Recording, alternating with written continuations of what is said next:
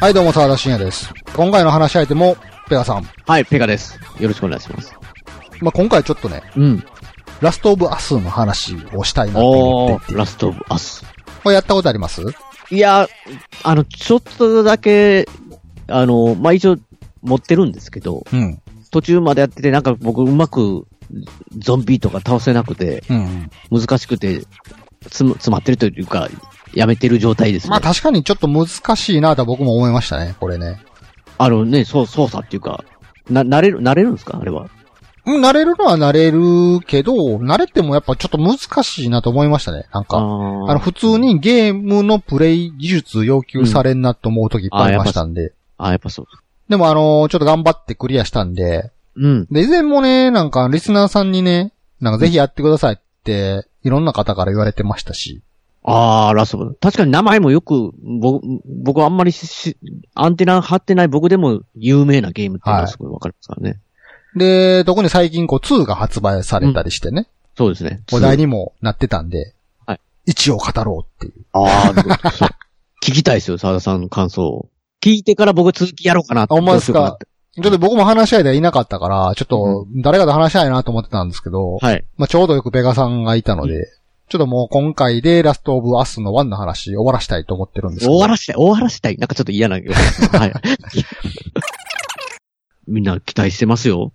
あ、そうなんですか期待をしてるんですかねいや、わかんないですよ。話、だって、沢田さんリクエストしてたでしょことあはあそういう方々がね。まあ、どういう意見を聞きたいか。まあ、ゲームとしてはすごいよくできてんなと思って。そうなんなで、すね。なんやら、その作ってるゲーム制作会社が、あの、ノーティードッグつって、うんうんうん。アンチャーテッドとか作ってるとこなんですよああ、なるほど。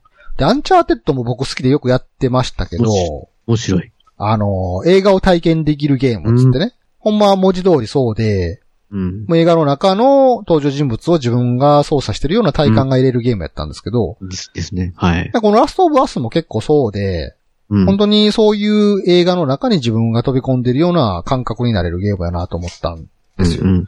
で、かつやっぱりその、シナリオの持ってき方もすごい秀逸でね、うん。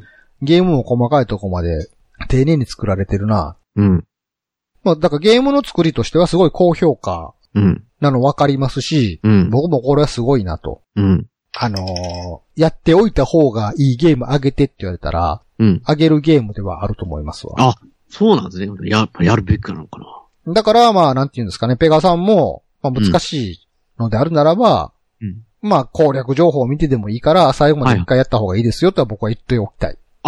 そうなんですね。はいお。すすめって感じですかおね。すすめです。うん。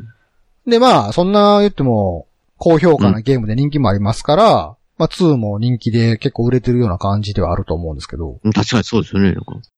僕はこのゲーム好きか嫌いかで言ったら嫌いなんですね。あ、言ってるじゃないですよ。 い意外な来ましたね。これがね、本当にね、なんていうかね、よくできてる面白いゲームなんですけど、よくできて嫌いおなんですすよすめで面白いでって、嫌いって。 なんか相反、反するわけじゃないですけど、い意外すぎますけど。世の中の娯楽に関して面白いか面白くないかと好きか嫌いか別やでって僕は声を大にして言いたいですね。ああ、なるほど。うんうんうん。このゲームね、めっちゃ面白いですよ。うん本当に、こう、先に進めば進むほど、ぐいぐい引き込まれていきますし、はい。その、ゲーム中の登場人物たちが、うん巻き込まれる出来事とか、うん。まあ、乗り越えなくてはいけない課題とかに対してう、プレイヤーの僕自身もどうにかせなあかんっていう気持ちにもさせられるし、おうなんとかしようと思うんですけど、うん。クリアした後はもうこのゲーム嫌いって思いましたね。 どういうこといや、だ、だ、いや、だってすごい、その感じだったら嫌いじゃなくて、いや、面白いって最高とかいやなだんかからな面白い。い最高ですよ。でも嫌いなんですよ。えそれは、どういう状態なんですかねで、まあ、ちょっとね、この後の話はもう完全ネタバレを踏まえて、ちょっと話しあたはいいはなと思ってますんで、はい。あの、プレイしたことない人あ、は、そうですね。一旦ここで切ってほしい。うんいや、僕嫌いとダメじゃないですか、それ。 まあ、この後の話を聞いたとて、ゲームの体感体験っていうのはおそらくプレイヤーによって違いますから、確かにね。僕がこの後言うことを確かめる意味でプレイするのは全然 OK あ、やし、なんか正直みんながどう思ってるのかっていうのは聞きたいなと思います。あ、逆にね。うん。ああ、一つね、ネタバレではない部分での話として、すごく良かったなって話をちょっとしときたいのが、およかった。そのはい物語の冒頭がね、本当にそのゾンビの映画の冒頭やなと思ったんが、うん。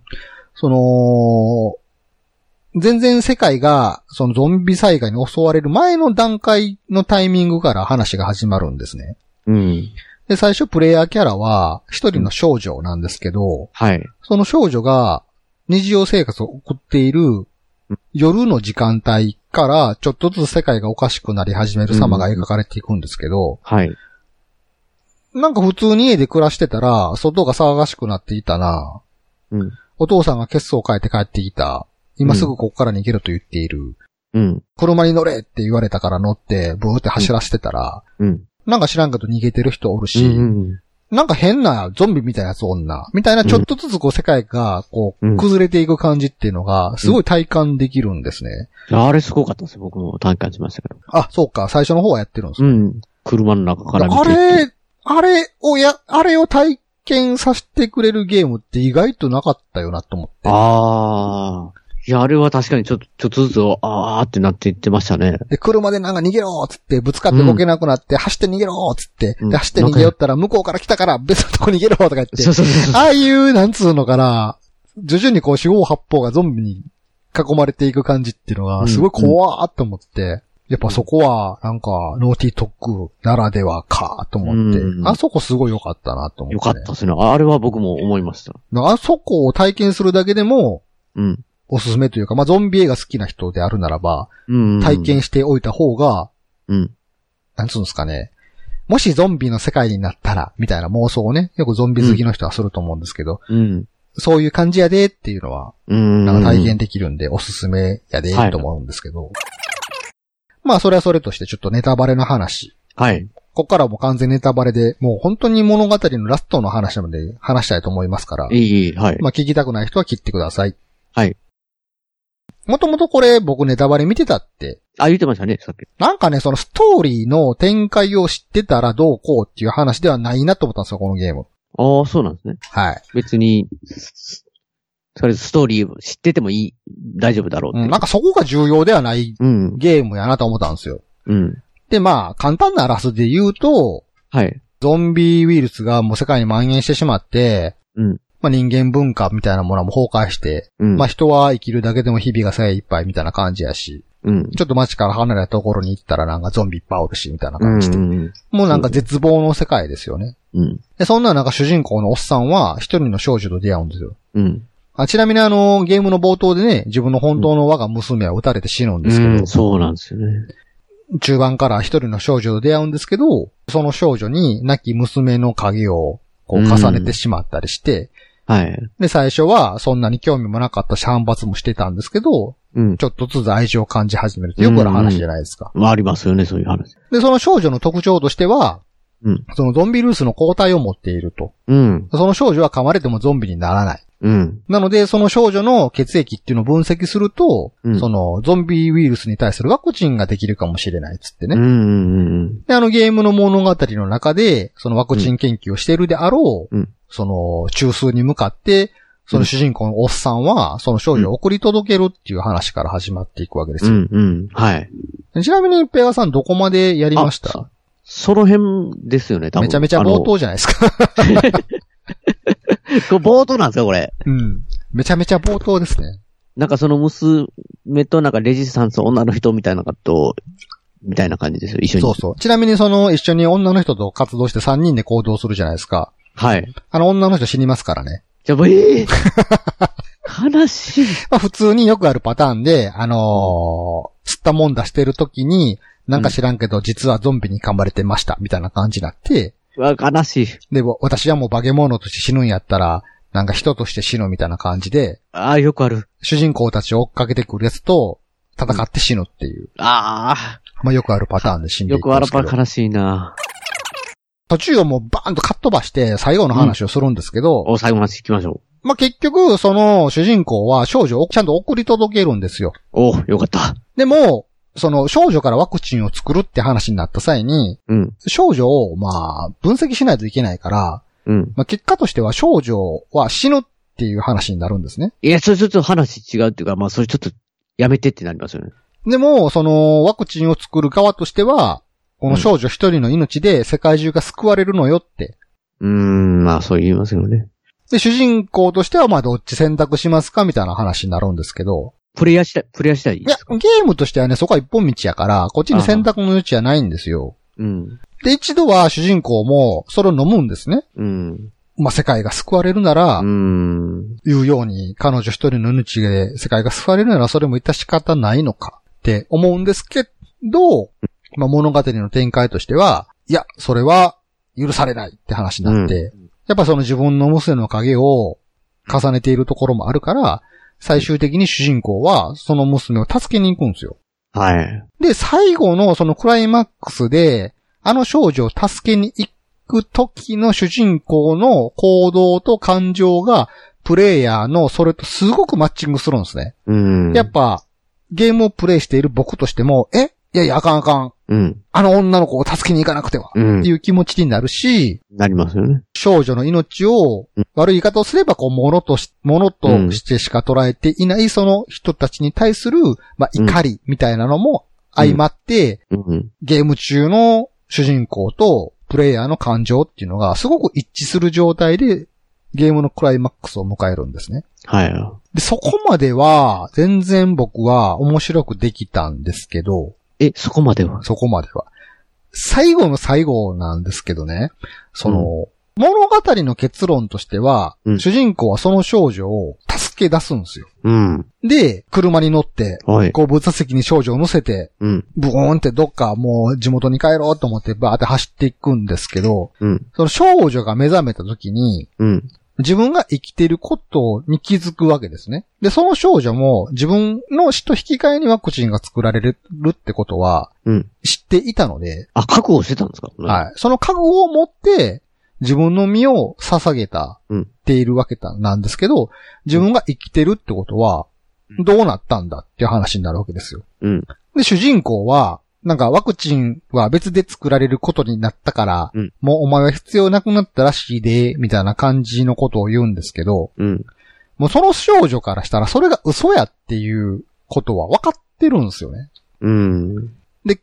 最後に少女は一言主人公に問うんですよ。うん。そのことは本当であると私に誓ってって言うんですよ。うん。で、主人公は誓うよって言って、うん。地元に戻っていくみたいな終わり方をするんですけど、はい。まあ、話としてはもうそれで終わりなんですけど、あ、終わりなんですね。終わりなんですよ。それで終わっていくんですよ、普通に。うん。主人公と少女は旅をしました。少女の命が世界を救うワクチンになるということを知りました。うん。少女はそれを覚悟で自分の身を捧げて犠牲になることを選択しました。うん。でも主人公は自分の娘とその少女を重ねているので、それが嫌だったから少女を救い出しました。うん。まあそういう流れうん。だけの話なんですね、ストーリーとしては。うん。でももう明らかに、なんて言うんですかね、うん。少女はもう主人公に対してうん。明らかにこう違和感を感じているんですよね。うん。嘘やんって。で、な、なんて言ったらいいんかな。少女の方は、うん。結構ゲーム中でもどことなく、もう、今の世の中がちょっと嫌になってるところがあって、うん。そもそもこのも物語の前日談として、友達がゾンビになって死んでいるっていう設定があるんですけど、それはダウンロードコンテンツで語られてるところもあるんですけどね。うん。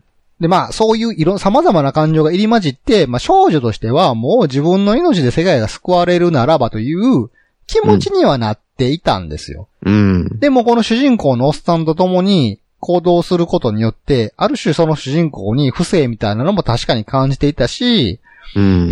なんかこの主人公のおっさんと共に生きる人生っていうのもあったのかもしれないっていうのは想像してたかもしれないんですけれども、うん。それよりも、まあ、世界の平和を取ったみたいな描かれ方をしてるんですね。うん。で、主人公は、まあ、はっきりと言うと、自分の主観的なエゴによってこの少女を助け出しているわけなんですね。うん。それはプレイヤーの感情と一致しているから、うん。プレイヤーの僕としても、娘と思っていた少女が、いくら世界のためとはいえ犠牲になるのは忍びないと思って助け出してるわけなんですけど、うん。それはどこまで行っても主人公とプレイヤーのエゴでしかないんですよ。うん。かつ、その、最後に、その少女を助け出した後、うん。まあ、ワクチンを作ろうとしていた、ファイヤーフライっていう団体の、うん。まあ、女リーダーみたいなのがいるんですけど、はい。だから思いっきりそれと撃ち殺して帰ってくるんですね、 主人公が。マジですかそれ、その人はでも、わ、悪くはない。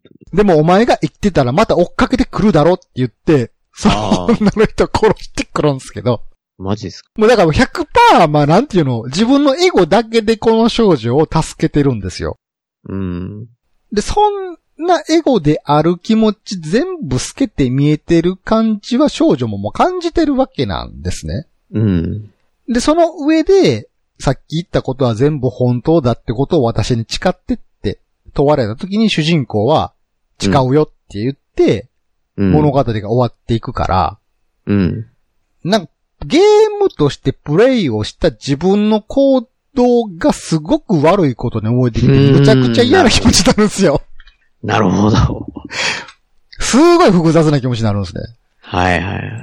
まあ、なんていうんかな、結局、何が幸せで何が不幸なのかっていうのは、うん。それを体験した本人の主観でしかないから、うん。どう思おうとも自由にせえやっていう話ではあるとは思うんですけど、うん。明らかに語り口としてうん。肯定されるような表現ではないわけじゃないですか。うんこっちの行動そをうですねで,、これが、例えば、小説とか、うん。なんか映画とかやったら、うん。こっちは客観視している客なので、そうですね。そのおじさんと少女の間の中でそういうエピソードがありましたよね。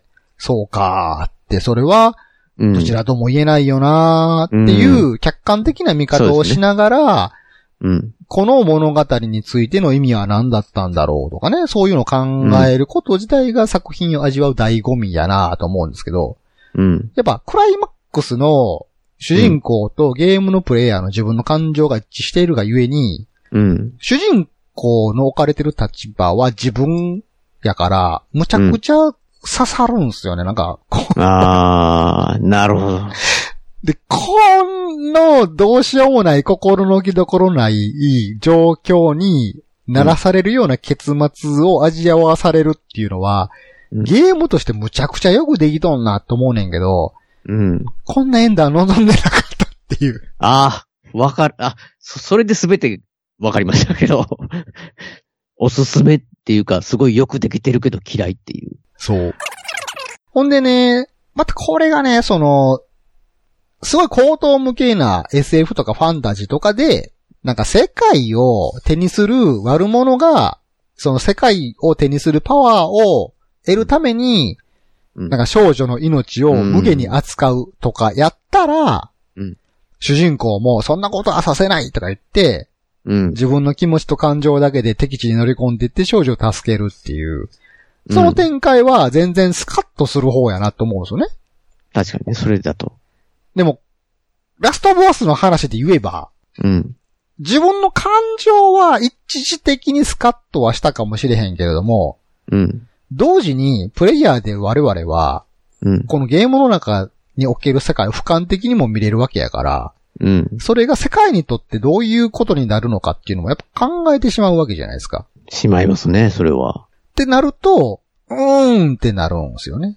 ああ、そ、そうです。そ、そこ、うーん、それをだから経験させる、経験っていうか体感させる必要があるんですかねた体感体験必要性っていうのは、まあ、言ったらそういううん。善悪の二元論では語れない話を突きつけることによって、そこでいろいろ考えてくださいねっていうのがこのゲームのメッセージであろうから、うーんまあそういう体験をさせるのが目的で作られてると思うので、うん。それは全然構わないと思うんですけど、うん。ただ、体験した結果、なんとも言えない気持ちになったっていう、だからね、もう、だから2出てて、2もなんとも言えん気持ちになるんやったらやりたくないなって、なってしまうような気がしますけども。例えばペガさんのね、お子さんが、この少女と同じ状況になったとしたら、おそらく助けに行くと思うんですよね。うん。で、僕も自分に娘がいたら、そうするだろうなと思うんですよ。うん。なんか自分の娘の命一つで世界が救われるからという理屈を聞いたとて、それをはいそうですかって割り切れる人の方が少ないような気はするんですね、僕は。うん。うん。だから、感情に身を任せて娘を助けに行くという行為自体はおそらく僕もするだろうなって思うから、この登場人物のおっさんね、すごく感情にはするんですけど、うん。やっぱ助け出した娘がそれを望んでなかったってことをうん知ってしまうと、うん。なんとも言えない気持ちになるようになって、急に本当に自分のエゴだけで行動してしまったんだっていううん。ことを自覚してしまうので、なんとも言えない気持ちになるんですね。うん。でほんで、嘘じゃないと誓ってって言って、誓うよってうん。主人公は言うわけなんですけど、うん。そこでもちょっとこう登場人物の帰りとかがあるんが、まあ、確かにね。誓ってんのこお前やけど俺は別になんかそういう気持ちじゃないとか思ったり して、なんて言うんかな、ラストオブアス2が発売されているから、うん。このラストオブアス1での主人公と少女の何年後かがラストオブアス2なわけやから、こあのそう作中の中の二人は、うん2までの間の人生の中で何かしらのコミュニケーションを通して、うん。なんか落としどころをもしかしたら見つけてるのかもしれないじゃないですか。うん。僕は2をまだやってないからどんな話になってるのかは知らないんですけど。はい。でも、プレイヤーの僕としては、もうこの少女に弁解する余地はないんですよね。なんか、 何かを。うん。いやいや、そうじゃなくて、とか。うんで、この少女と共に過ごすことによって、僕自身がこの少女と、わだかまりを何らかの落としどころに落とすという行為もできないから、うん。めっちゃ嫌な気持ちにされたまんま、めっちゃ掘られたような感じがしたんですよ。ああ。えーって、まあ、なんかめっちゃこの少女になんかこう、軽蔑じゃないけど、なんかはーって思われてるっていう。どういうこそしてこれをなんか挽回することも弁解することも、何かこの少女といい関係性を築くことももうできないってなって、とうん。嫌な気持ちになったっていう。そえーって、楽しくないって思ったんですよ。 だからようできとんなーとは思ったけど、ようできてるがゆえにっていう。家に、うわ、いややーって思って。ああ。確かにそいや、これはほんとね、これね、話聞いた上でもやったらめっちゃ思いますよ。やってほしい、最後まで。う。いや、やる気なくなりまし たね、だいぶ。あの体験は、このゲームでしかできないっていうのも事実なんですよ。いやいや、わかり、いや、そうだとしても、その、なん、なんていうかな、嫌な体験をあんまりしたくないって思ってしまいますよね。あまあでもなかなかないですよ。自分の取った行動がエゴであるっていうことを、ーうん。その、取った行動の対象で思わせられるっていう。とはいえでもねって、そんな見殺しにはできないじゃないですかって。いや、それはそれでまた、ってね、ことも少女は理解はしてるんですよね。だから、避難もされない。死なして、死んでこうへんわけじゃないですか。少女の方も。いや、でも、 でもなんか微妙な感じですよ、なんか。少女の方も、やっぱり死にたくはなかったやろうし、そういう行動をとってしまった主人公のおっさんの気持ちもわかるがゆえに、避難してくることはないんですけど、うんやっぱこの少女とおじさんの間には、まあ、何かしらのわだかまりができたよなって いう。で、そのわだかまりを解決することは、プレイヤーである僕にはできないんだと思うと、嫌な気持ちになるんです よね。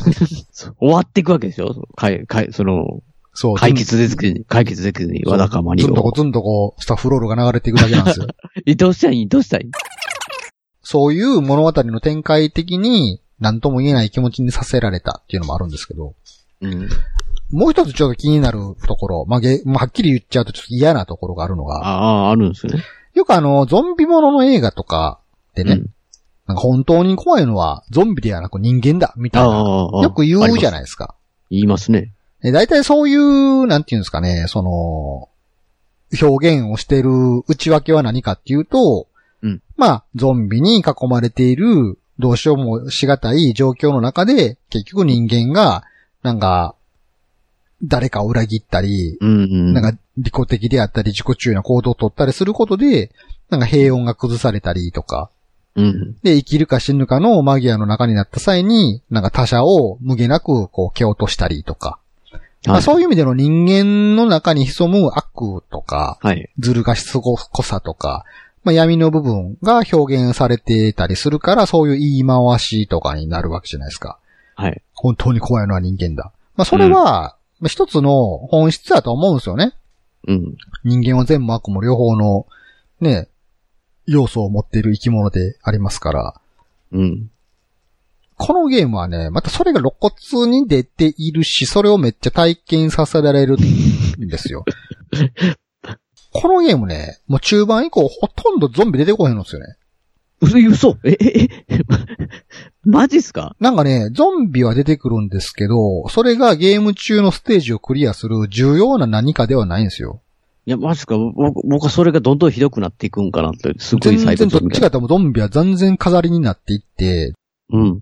で、最終的には、なんかその、少女がね、まあ、あるエピソードをきっかけに、まあ、ある人間の人々が暮らすコミューンに連れ去られていくんですけど、はい。まあ、それを助けに行くっていう、まあ、シークエンスもあって、うん。でその時のステージは、もう100%敵人間なんですよ。マジっすかはい。で、その、ゲームのアクションの特性として、まあ、銃で撃ったり、なんか、刃物で殺したりっていうのもあれば、スニーキングっつって忍び寄って殺したりとかうんあるんですけど、このゲームね、人殺す表現がむちゃくちゃリアルなんですよね、なんかまあ。確かにリアル。なんかね、なんかほんまに嫌な気も、人を殺してる嫌な気持ちにさせられるんですよ。それは辛いな。で、それも、状況で言ったら仕方がないんですよね。自分殺さな殺されるっていう状況下やから。うん。本当になんかあの、仕方なく人を殺すってこういうことかって いう嫌さを、そう感じさせられるんですよね。 それはあんまり体感したくないな。で、前回そのウィッチャー3の話を言った時に、うんやっぱウィッチャー3はファンタジーやからそう共な有んでですきるっていうのがあるじゃないですか。そうなんですよね、なんか。なんかね、そこの表現がリアルで現実世界に近しいリアルであればあるほど、体験もすごいリアルになっていくわけやから、うん。やっぱそを。こを、なんか、ヒャッハーとはなれないなと思うんですね、僕はね。うん。僕もなれないタイプだと思いますわ。本当に僕は人を殺したことなんかないけれども、うんゲーム中でのあまりにもリアルな表現によって、わあ、ややーと思ったんですよ。でも、でも、その、そのステージっていうか、人ばっかしなんでしょ そそれ嫌、嫌な、嫌嫌な、嫌な感じがずっと続くじゃなう。いですか。そう。それをしないと、物語の先は見れませんよって話なんですよね。進めない。なら、まあ、仕方なくやるかってなるじゃないですか。うん。まあ、仕方なくやるかしかないというか、僕はやったわけなんですよね。うん。その結果、とても嫌な気持ちになったんですよ。確かに、これ嫌なやつも話き知りたいし、最後にはね、なんかこうスカッとするのが待ってるかもしれないと思ってやって、最終もっと嫌な気分にな ったっうてなんっただら。からそういう意味では、ゲームをしたらスカッとするかもしれないっていうこと自体が、勝手なプレイヤーの主観なのかもしれないですよ ね。そもそもとして。まあそうかもしれないですけど。別にゲームはスカッとするものだけじゃないって話だと思うから、まあ、表現である以上、そういう表現もあってもいいじゃないかって話やろうから、うん、勝手に僕らが期待してるだけじゃないですか。スカッとするかもしれないっつって。まあね、まあ、まあ、中には、そんな少女を連れ去った人であるけれども、もう人であることをやめてしまった存在に対して、ヒャッハーって言いながら、殺しのプレイをしてる人もいるかもしれないし、ままあまあ、それはわかんないですけどね。あそれは非難される言われもないし、ただ僕自身は、わあ、嫌やなって思ったんですよ。うん。ってなった時に、本当に怖いのは人だっていうのは、まあそういうことやろうなと思って。もう言ったら自分の中にも仕方がないからっつってうん、人を殺す残酷性があるってことじゃないですか。うん。それに気づかされることが嫌やって話じゃないですか。うん。そんな自分に気づいてしまうっていう、ああ、嫌やなって、そんなとこが自分にもあったんだっていう。まあ、そらゲームですから、そこまで深くな、お悩むとかはないですけど、まあ単純に体感としては、楽しくはないっていう。うん。んで、そのラストオブアス2が出るにあたって、うん。なんかその、制作者のインタビューみたいなのがあったから動画で。うん。で、それを見ると、なんかラストオブアス2は、暴力の連鎖を描いていますって言ってて、 えーって。で、まだちょっと見たら、もう殺し方もよりエグなっとんすよ、いなんかや、あ確かにパワーアップしてるはずですからね。もうこれはちょっと無理と思って、うん。なんで言ったかなまあ言ったらなんか暴力を表現として何らかのメッセージを与えたいみたいなことを言ってたから、うん。 僕は受け取りましたと思って、メッセージをもう通話しないと思ったんですよ。受け受け取ってね。受け取って。いや、だからほんまこれ楽しいと思って、できひんなと思って、あ僕にも本当は向いてないかもしれんな少なくとも僕は、うんまあそういう体験をしたっていう話なんですけど、うん。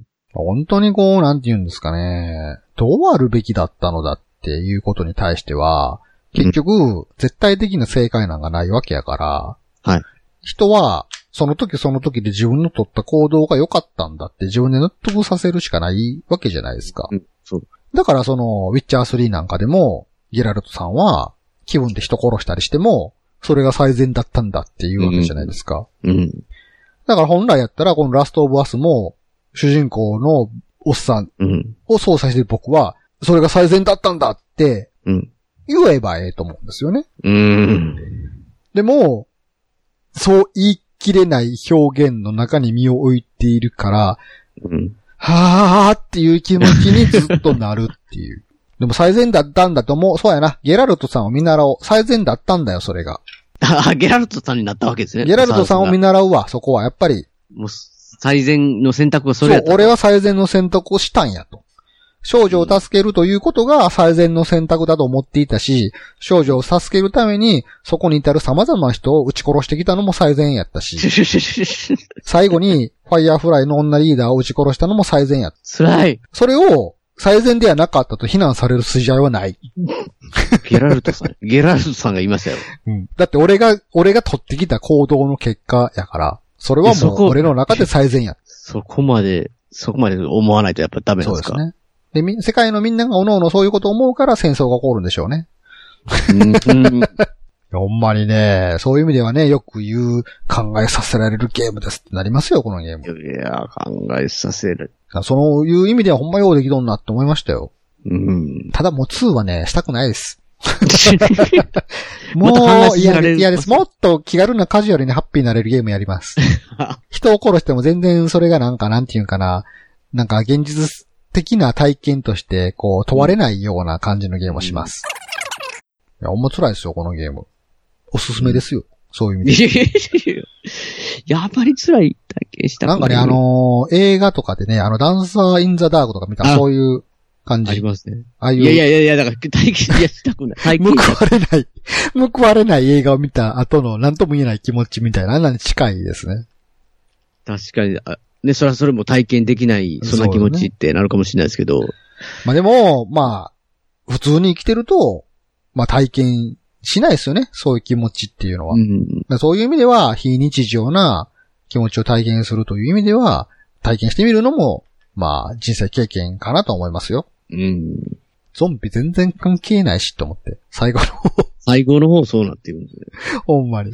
どんどんゾンビがすごくなっていくんかなって僕は思ってますけど。全い然ですよ。本当に怖いのはゾンビじゃないんですよね。や、ゾンビだからこそ撃てますけど、僕。まあそこがね、ほんとね、言えてみようやなと思うんがね、やっぱりこうゾンビはね、やっぱこう、モンスターっていう。まあどこかやっぱりね、その、なんつうの、非日常なフィクションやっていうのが分かってるから打てるんであって。うん。でもあれもね、リアルに考えたらね、現実界にゾンビなんか出てきたらね、うんもうそんなそばによって自分の嫁はんとかかもしれないですかまらあまねあ、。そそう思ったらなかなか無理ですけどね、それ本当は。に。まあそういう意味ではね、こういうのは本当にフィクションやからも楽しめるんだなっていう。うん。あまり、あまりリアルに、ちょっとな、なると辛いな。うん。まあでも、それほどまでに高水準の表現であることは、まあ、そういう、まあ、逆に言ったらそういうことですね。そうですね。ようできとんなとは思います。考えてみたら、紙一重で、うん。僕その、この同じゲーム会社のノーティードッグのアンチャーテッドは好きなんですよ。僕もアジャジ好きです。ね、インディ・ージョーンズみたいな、うん。ハリウッド映画みたいな感じなんですけど、うんあのゲームをようよう考えたら容赦なく人殺してますからね。めっちゃヒット打ってますよ。 いや、めっちゃヒット打ってますけど、なんかそ、なんか、罪悪感とかがあんまない。全然ないですからね。俺、今でも覚えてるんが、あのアンチャーテッドの最終作、えー、何でしたっけ海賊のなんとかみたいな。うんうん。あれ最後あのエンディングで、こう、子供が自分たちの過去の冒険してきた宝物とか棚から見つけるじゃないですか。僕、最、最新のやつやってないんですよ。ぜひやってくださいよ、ちょっと。や、やり、やりますけど、あ、そう、子供、え、子供、子供が宝物。ちょっとこれはネタバレしたくないなあ、そうですか別にしても大丈夫じゃないですかあのゲームは。そ、そのことないですかああ、まあそうか。体験としては変わらないですけどね。うんまあちょっとアンチャーテッドその最終作のネタバレも含んでしまうんですけど、うん。一番最後物語が終わったら、うん。まあ月日がバーンって飛んで、うん。ネイトとうんエレナはい。の娘が出てくるんですよ。うん。うんで、娘が、そのお父さんお母さんがいらん、いないうん。家をうろうろ探索をして、うんうん自分のお父さんとお母さんが昔大冒険をしていたっていう証拠を見つけるんですね。はいはい。で、本当やったらその棚開けたらあかんよって言われてた棚を開けてしまって、その冒険の証拠を見つけてたところに、うん。ネイトとエレナが帰ってきて、うんお前開けたのかみたいな話になって、うんで、まあもうそろそろ話してもいいんじゃないみたいな話を、をエレナが言って、うんその娘に二人の昔の冒険談を話し始めるっていうところでゲームが終わっていくんですね。おー。すごいなんか微笑ましい感じうの終ん。うん。わり方なんですけど、うん。でもそ、それめっちゃ見ながら、思いっきお前ら思いっきり人殺してるけどなと思って。あ、確 かにね。それを話すんかもしれないですね、子 供に。だからアンチャーテッドの1の最初の、1の最初のシーンから話し始めるんですよ、ネイトが。うん。そこで船の周りを海賊が襲ってきてな、とか言ったりするんですけど、うん思いっきりその海賊全員撃ち殺してるけどな、と殺思しって。てますよね。だからそれぐらい、まあ、本当はあれも凄惨な話にしようと思ったら、まあ、凄惨な表現になるっていなう。るほど。いやだからやっぱそこなんですよね。そうげなんかこう、全然罪悪感を、ね、人を売っててもあ与えなかったらこう楽しめるんですけど、人のこで殺したりするのがこう、リアルすぎたりすると、なんかじ辛くなるっていう。まあね、そこはやっぱり作品を作るっていう中での制作者側のね、うんそのう、ん。大体ことをどう表現するかですから、うんまあその結果ラストオブアスはそういう表現になった感じだっってこたとんですでよ、ね。うん。まあそういう表現もなくてはならないでしょうから、うん。ようできとんなっては、うんまあも思うんですけど、確かにね、そう、そういうので、かん、なんですかね、の方が、こう、リアルでいいいいというか、あの、アンチャーテッドの方はなんかこう、まあ、いかにもゲームやないかみたいな感じの人もいるかもしれないし、まあ逆に言ったらそういう人の倫理観を訴えかける表現とかテーマ、んうんその倫理観を訴えかけるようなテーマを、まあプレイヤーに投げかけるっていうのであるんやったら、結構表現とか難しくって、うんなんか多分しくると寒いと思うんですよ。うん、だからそういう意味でもようできとうなと思ってるんですね。うん成功してるわけやから。うん。なんかしょうもない表現の方法をすると、途端になんか説教臭くなったり、あ確かにね。嘘臭くなったりしてなんやねんって思いがちやけど、うん。ここまでリアルにうん、考えさせられるかね、と思って。うん、確かにね。うんまあ、そういう意味でね、ようできたゲームやと思います。うん。はい、そんな感じでね、まあ、はいベガさんもラストオブアスやる気満々になってくれたところでいや、全然、全然全然なんですけど。まあまあまあ、なんかちょっとね、き、やろうかなって思うときはちょっと気合い入れてやります、いや、ほんとやってほしいですね、最後。うん僕はもう2はね、やらないと思いますね、ほんとね。やらないですかうんいや、何やかんやでも、いや、ツーいや、でも、ツー、ツーはまたちょっと違うから、沢田さんはどういうのが聞きたいなっていう、ね。あ、またリクエストあがあるんですかリクエストあるかもしね。あればるかねも、しれないです。リクエストがあればまたちょっとね、なんかの機会で やってみようかなと思うんですけど。まあ、フリーじゃないですよ、別に。リクエストをくれと言ってるわけでは。いいんでフリっぽいですけどね。いやいやいや、もうやりたないっすよ、ほんまなんかう。ん確かに、確かに。